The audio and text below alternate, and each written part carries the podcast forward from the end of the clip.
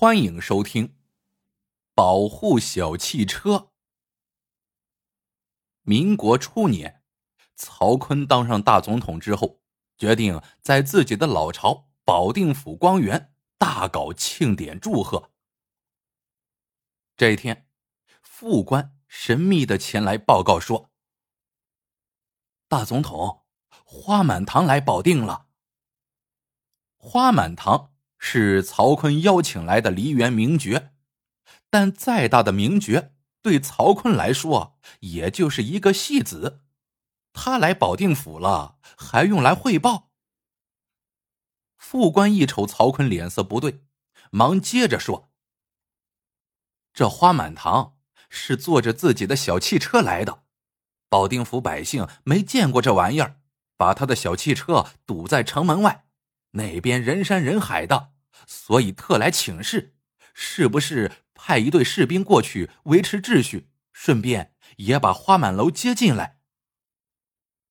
曹坤听完，眉头一挑，眼珠就转起来了，突然一拍桌子说：“派，必须派！把花满楼接到宾馆后，就把他的小汽车给保护起来，任何人都不得接近。”这事儿你亲自负责。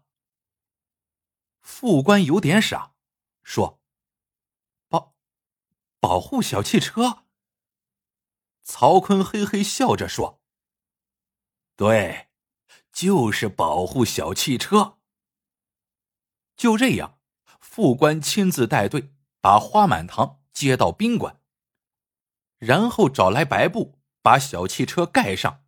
让士兵围在汽车旁站岗保护。第二天，副官来见花满堂，说要带他到保定府转转。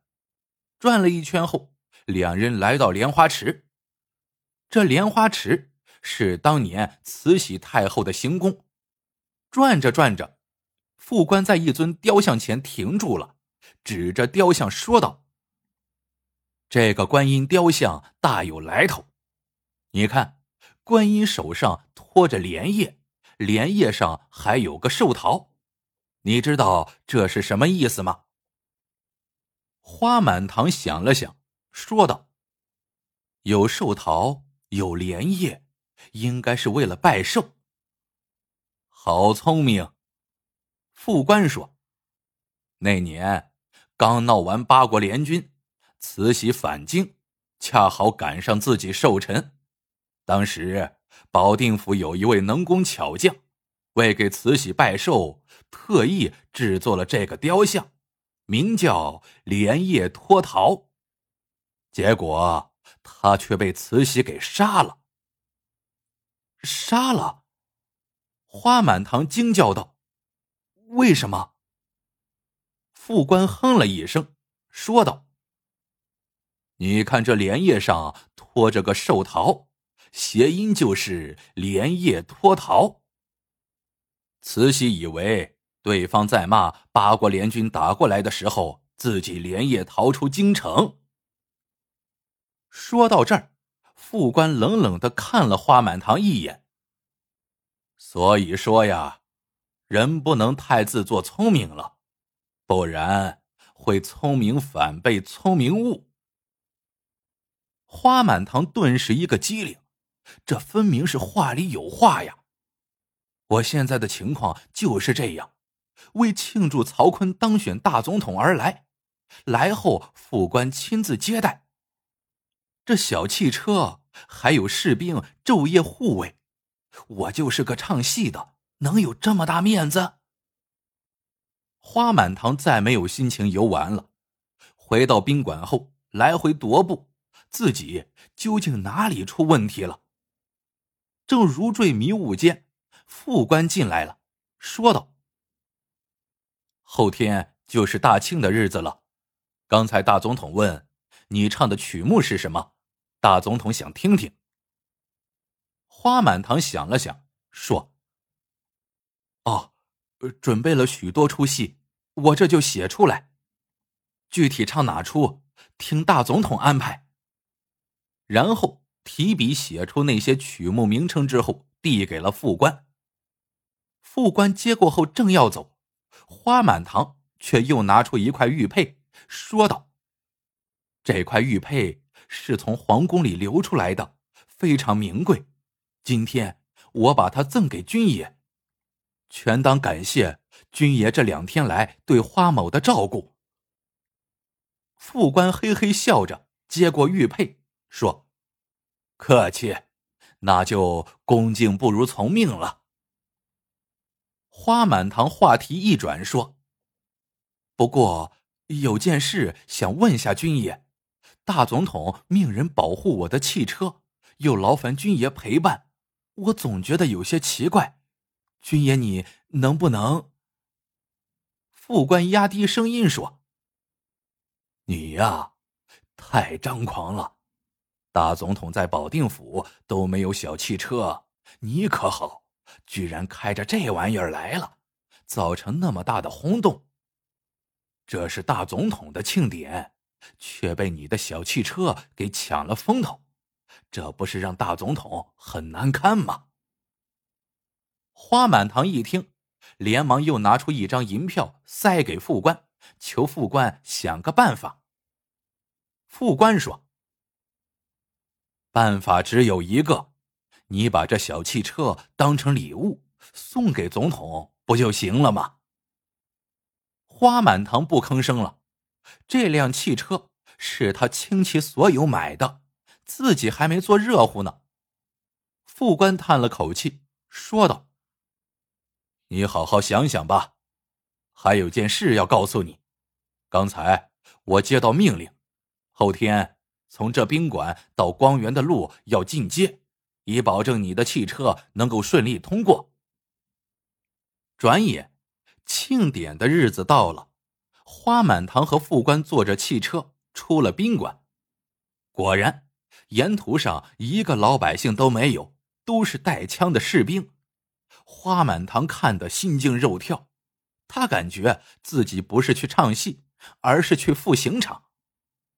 当汽车开到半路的时候。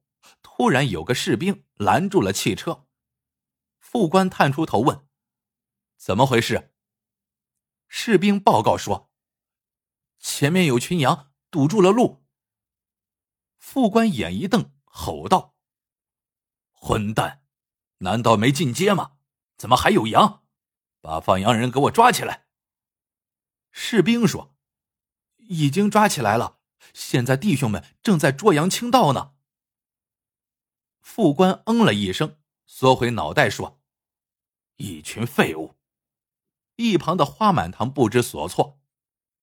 半天过去了，汽车还在原地。副官掏出怀表看了看，探出头吼道：“哎，前面怎么样了？”士兵报告说：“报告长官，已经捉完了，可又来了好几头牛，弟兄们正在赶牛呢。”有好几个都被顶伤了。牛，副官又惊又气，推开车门走了出去。不一会儿，他余怒未消的回来，对花满堂说：“看样子是过不去了，再这么耗下去，恐怕赶不上大总统的庆典了。这个庆典，全国的达官贵人都来了，你要是耽误了时间。”这事儿如何收场，可真就不好说了。这一下，花满堂彻底明白了，心说：“我算是看出来了，什么羊啊牛的，分明都是你们安排的，到头来还给我扣个大帽子，不就是想黑了我的汽车吗？如今我羊入虎口，只得按着人家的剧本唱了。”于是，花满堂说：“军爷，我早就想好了，决定唱完戏后当场宣布，把小汽车当成拜寿礼物呈给大总统。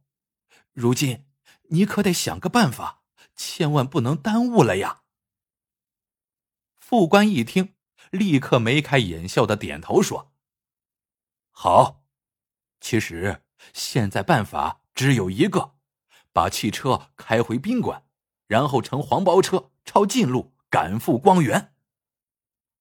花满堂只得点头同意，就这样，花满堂终于赶到了光源。唱完戏后，当场宣布把小汽车当成贺礼送给大总统。哪料曹坤却连连摆手，扭着胖身子走上台，一通慷慨大义、两袖为民清风的表白过后，居然不要。花满堂傻眼了，不要，你不要，却让副官这么折腾我。忽然，花满堂又明白了。哦，这不是曹丕三让汉家天下的戏文吗？果然，台下一片掌声、口号声，像炸了锅似的。紧接着，花满堂第二次提出把小汽车送给大总统，曹锟再拒，花满堂第三次又提。这回，台下的副官终于带头喊了起来。大总统，您就收了吧，不然要寒了天下百姓的心呐！顿时一片附和声炸响。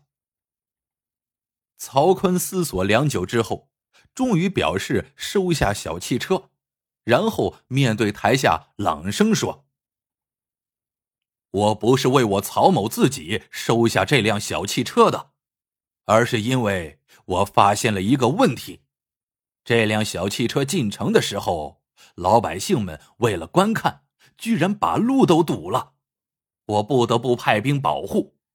这说明什么？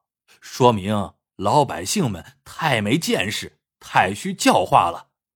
所以，本总统决定把这辆小汽车摆到城门口三天，让老百姓随便看、随便摸，绝不派兵保护。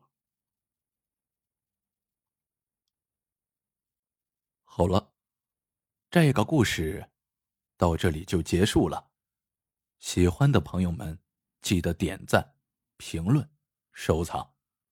感谢您的收听，我们下个故事见。